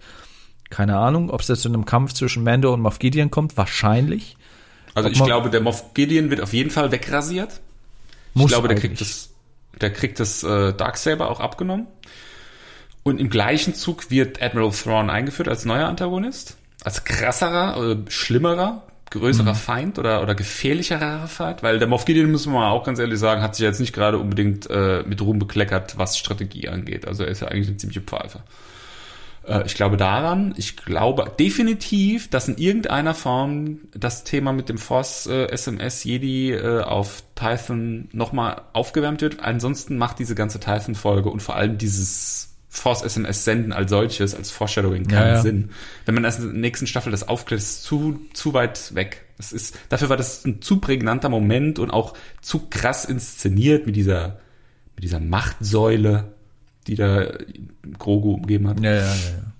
Ich glaube definitiv, dass du jemanden sehen wirst. Vielleicht ist es so, wie wir es letztes äh, Mal gesagt haben, irgendwie in der allerletzten Szene, dass du vielleicht noch nicht mal unbedingt das Gesicht von dem Jedi siehst, dass er nur irgendwie sein Lichtschwert zündet und mit dieser Einstellung endet oder so irgendwas. Na. Aber du wirst definitiv irgendein, irgendwas wird mit einem Jedi passieren. Ja, und ich glaube, das, das wird auf Tython passieren, der wird da landen oder man sieht nur sein Schiff. So die letzte Einstellung, Finale ist rum, die allerletzte Einstellung, siehst du halt nochmal Tython, irgendwie so diese, diese, diese kalifornische Steppe da mit diesem Monument. Und dann siehst du, wie halt entweder ein Schiff auftaucht. Wenn es ein X-Wing ist, dann ist klar, wer es ist und dann ist eigentlich die Serie gestorben. ähm, wenn es ein anderes Schiff ist, das landet und man sieht irgendwie, wie eine Klappe aufgeht und man sieht, wer da rauskommt, wird, glaube ich, angedeutet, wer es sein könnte, aber ich glaube, es wird noch nicht verraten. Das würde ich Äh. schreiben, wenn ich Writer dieser Serie wäre. Zum Glück bin Es ich könnte nicht, auch sein, dass es könnte auch sein, dass Ahsoka hier nochmal herkommt und sich mit dieser Person dann trifft. Also ich finde, du brauchst jetzt nicht unbedingt irgendwie so eine Spezial-Force-Fähigkeit, um irgendwie den Stein da auslesen zu können, um, um zu wissen, was hier passiert ist und so weiter. Es reicht ja, dass eine Ahsoka irgendwie sagt so, ey, äh, hier gibt's einen Baby Grogu, der braucht Ausbildung. Und der sucht den Mandalorian. Du findest den irgendwo da und da. Oder, oder, oder such einfach nach dem Mandalorian, das reicht ja schon. Dann könnte sich eine dritte Staffel damit befassen, äh, finden sich der, die Jedi und ähm, der Mandalorian. Ja. Also mal sehen, man darf gespannt sein. Wir wollen jetzt nicht schon wieder das Fass machen und spekulieren, wer da alles irgendwie auftauchen könnte als Jedi, aber ich glaube, das wird in der allerletzten Einstellung wird das wird das thematisiert. Oder es wird in der allerletzten Einstellung thematisiert, äh, dass Thrawn noch lebt, dass er auf den Plan tritt, nachdem Moff Gideon wahrscheinlich äh, getötet wurde von Mando. Ähm, ja, also es, es gibt noch viele, viele, viele, viele offene Fragen, die halt in diesem Finale beantworten, beantwortet werden können und manche auch sollten. Ob wir das sehen werden, man weiß es nicht. Wollen wir uns schon ähm, zu einer zu einer Bewertung der, der Staffel mal rauswagen? Ich finde das eigentlich ganz schön, weil ähm, wenn man das Finale gesehen hat, dann kann man dann eventuell nochmal sagen, nee, das hat's jetzt kaputt gemacht oder nee, hat's definitiv unterstrichen. Ja, also möchte ich mich jetzt eigentlich gar nicht so zu äußern, da möchte ich mich eigentlich gerne äußern, wenn der Christoph wieder mit dabei ist, äh, weil ich da jetzt auch irgendwie nichts vorwegnehmen möchte, was Lass uns das nächste Woche besprechen. Also ich, ich wage mich mal so weit vor. Ich finde, das ist eine sehr, sehr gelungene zweite Staffel. Und ich freue mich auf ein actiongeladenes Finale. Ich glaube, dass es richtig abgeht. Ich glaube, dass es von Sekunde eins an richtig ballert. Und ich finde, dass in Summe, selbst wenn jetzt das Finale nicht ganz optimal laufen sollte, Erwartungshaltung ist schon relativ hoch, eine sehr, sehr gelungene und würdige zweite Staffel, auch ganz besonders in Anbetracht der Tatsache, dass jetzt hier die Story mit dem Boba Fett, die wurde relativ gut gelöst, finde ich. Es sind noch ein paar Fragen offen, aber das gibt, gibt da noch ein bisschen Stoff für eine dritte Staffel dann her mit der ganzen Background-Story. Was ist da dann eigentlich passiert mit Boba Fett? Ich finde auch äh, dieses Thema, dass wir hier jetzt so eine Art Avengers-Truppe irgendwie langsam so haben, die im Star Wars-Universum anfängt äh, zu agieren, finde ich ein interessantes Konzept. Das finde ich einfach nett. Ja, stehe jetzt persönlich gar nicht so auf Marvel und die Avengers, aber ich finde das für, für Star Wars finde ich das eine neue, frische Art, daran zu gehen, ja, dass man nicht nur irgendwie die, die Jedi irgendwie eine Agenda haben und irgendwas durchdrücken, sondern wir haben jetzt hier halt auch mal was mit normalen Menschen zu tun, die sich zusammentun und dann halt auch was auf, auf, auf die Schiene bringen können irgendwie. Das finde ich cool. Ja, aber es wird nach wie vor, glaube ich, so weiterlaufen, dass der Mandalorian hier im Fokus steht und dass, klar, jetzt zum Finale werden, man wird auch Ist vielleicht sehen, ob, ob, ob Bo-Katan noch mal eine Rolle spielt, weil es geht immerhin Ja, noch um klar. ihr Darksaber. Ja, Äh, die äh, kommen alle nochmal. Das, das, wieder, das ist ein großes Wiedersehen in der, in der finalen Folge. Aber übrigens, da hatten wir gar nicht drüber gesprochen. Das ist das erste Mal so richtig aufgebrochen worden. Ne? Also in der ersten Einstellung äh, in der, in der Episode hast du ja Cara Dune in, in der Hauptrolle gehabt, ohne einen Mando irgendwie im Portfolio. Das ist ja das erste Mal, dass eine andere Figur so ins Rampenlicht gestellt wird und wo nicht Ja, Mando. Sie war halt der, der, der Republican äh, Sheriff Also es ist Aber das erste Job. Mal, dass dieser Erzählmodus vom Mandalorian so aufgebrochen wurde, oder? Hatten wir das schon woanders? Ich ja, nicht. ich weiß nicht, ich weiß nicht genau. Also zu, zu 95 Prozent steht Mando halt im Fokus. Also es gab, glaube ich, schon mal so ein paar Abweichungen davon. Aber da würde ich das jetzt nicht mitzählen, weil Mando hat halt in das Left One gewartet und zwei Minuten später war er ja zu sehen. Also von daher würde ich da jetzt nicht sagen, oh, Mando war irgendwie weit, weit weg und Cara Dune hat das irgendwie alleine geregelt.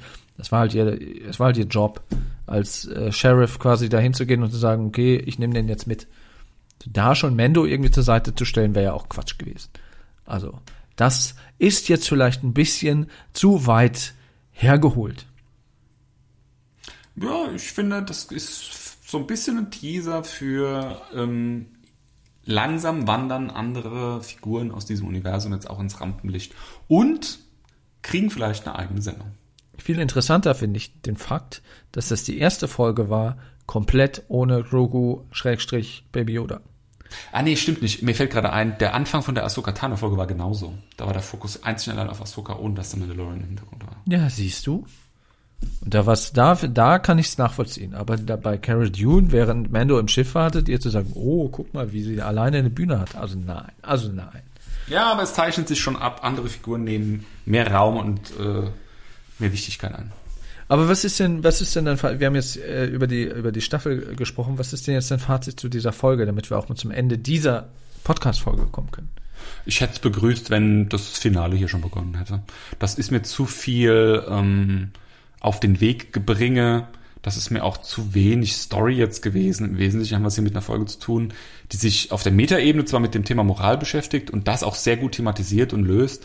Ähm, tatsächlich passiert eigentlich nur ein Computerhack, ein ziemlich billiger Computerhack irgendwie. Das war doch nicht ein Hack. ist- Ja, und, und ähm, so eine drangetackerte Verfolgungsjagd à la Mad Max hätte ich jetzt nicht gebraucht. Das ist fast schon Filler-Charakter. Ich meine, gut, klar, es ist ein weiteres Puzzlestück auf dem Weg, äh, die, die, die, die Koordinaten von Grogu zu finden, aber ich hätte mir gewünscht, dass jetzt hier gleich das äh, actiongeladene Finalgeballer losgeht. Ja, aber es- es- es war trotzdem Episoden notwendig. Du musst es trotzdem. Ja, ja, klar, du musst irgendwie hinleiten, das ist mir bewusst, aber das hätte man auch als Intro, das hat der hat Mandalorian jetzt schon ganz oft so gemacht, dass er einfach einen Shortcut genommen hat, gesagt hat, okay, kürzen das jetzt mal ab, steigen jetzt direkt da und da ein. Das hätte man hier jetzt auch so machen können. Die hätten dann, da hätten sie halt irgendeinen Schmugglerkumpanen, was weiß denn ich was, irgendwen wieder aufgewärmt, der hätte gewusst, wie man an diese Informationen kommt oder irgendjemand kennt einen Stormtrooper, der halt doch nicht so ganz äh, super böse oder imperiumstreu Deswegen ist. ist Und es nach wie vor verraten. gut, dass du nicht Writer dieser Serie bist, weil sonst wird sich alle Welt darüber aufregen. Wer Ähm, hat denn gewusst, lieber Stefan, wer äh, Rays jetzt kommt das schon, Uropa das ist? war doch Hm? offensichtlich. Wer war das denn? Wer war das denn? Es gab doch nicht. Übrigens wussten die das selber nicht. Ich habe neulich ein Video gesehen, wo, äh, wo es Ich hab's vor denen gewusst, ich hab's vor denen gewusst. wo es ein Interview mit Ray gab, äh, also mit Daisy Ridley. Und die hat irgendwie, äh, und sie wurde irgendwie gefragt, ob das von Anfang an klar war, wo das hinleiten würde. Und da meinte sie nein, äh, quasi zu Episode 7, als es dann im Background ging, da, äh, da wurde irgendwie das, das Obi-Wan-Fass aufgemacht. So nach dem ja, irgendwas mit Obi-Wan. In Staffel 8 hieß dann irgendwie, oder in äh, Episode 8 hieß dann, ja, nee, niemand. Und dann hieß es, ja, nee, doch, Imperator. Also es deutet auch anhand ihrer Aussage, dass es da nie einen Plan gab. Ja, ist ja auch ein dünnes Brett gewesen. Also sorry, ich hätte es auch geiler gefunden, wenn es einfach geheißen hätte, hier, nachdem der Obi-Wan kein Jedi-Ritter mehr sein musste, hat er halt auch mal irgendwann sich verliebt. Und da ist dann halt auch ein Kind entstanden. oder, so. oder er hätte ja. das ja nicht mal wissen müssen, dass er eine Tochter hat oder so irgendwas. Deswegen Also, ist es gut, dass du. ich bin die, ich bin die Großtochter von Imperator. Oh, ach, übrigens, Opa ist auch nicht tot. Kannst du bitte Fanfiction bei Reddit veröffentlichen? Also das, was du hier von dir gibst, ist jenseits jeglicher Realität. Ach, naja, gut. Die, Okay. Die Fol- wenn du Christoph folgst, dann hat's die, äh, dann hat's die Episode 7, 8, 9 nie gegeben. Ja, nix wie Fanfiction. Ja, hat's auch nicht. Das ist auch sch Scheißdreck. Ähm, okay, alles klar. Da sind wir am Ende dieser Episode. Ähm, also, wie gesagt, mir hat's ganz gut gefallen. Es war klar, eine Hinleit-Episode, die es brauchte. Da jetzt eine Abkürzung zu nehmen, da hätte es dann hinterher geheißen, oh, das geht alles so schnell. Äh, ja, also es war solide, bis auf die äh, Logiklöcher. Es war mal wieder ganz nett, eine andere Welt zu sehen, irgendwie. Es war ganz nett, da mal ein bisschen tiefere Dialoge irgendwie zu hören. Ja, also es war solide, war okay. ja. Also in diesem Sinne, ähm, wir freuen uns auf nächste Woche, auf das Finale, dann hoffentlich auch wieder mit Christoph. Und ähm, genau, bis dahin folgt uns auf unseren Social Media Kanälen, Instagram, NF, NFFS Podcast.